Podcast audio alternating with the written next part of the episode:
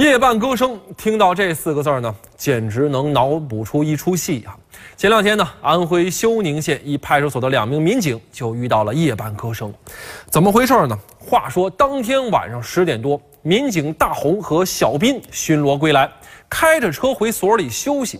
当车开到了一片荒山野岭的幽暗处的时候，俩人忽然听到有一阵歌声悠悠的传来，你想想那场景啊，让人毛骨悚然呐！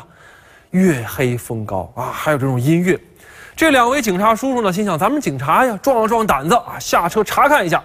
走到眼前，恍然大悟，原来呢是一部被遗忘的手机，哈，正巧有人打电话进来。手机就一直唱着歌，经过联系，很快这手机呢也就物归原主了啊。当时呢还有一段聊天记录在这儿啊，这夜半歌声也就就此了结了。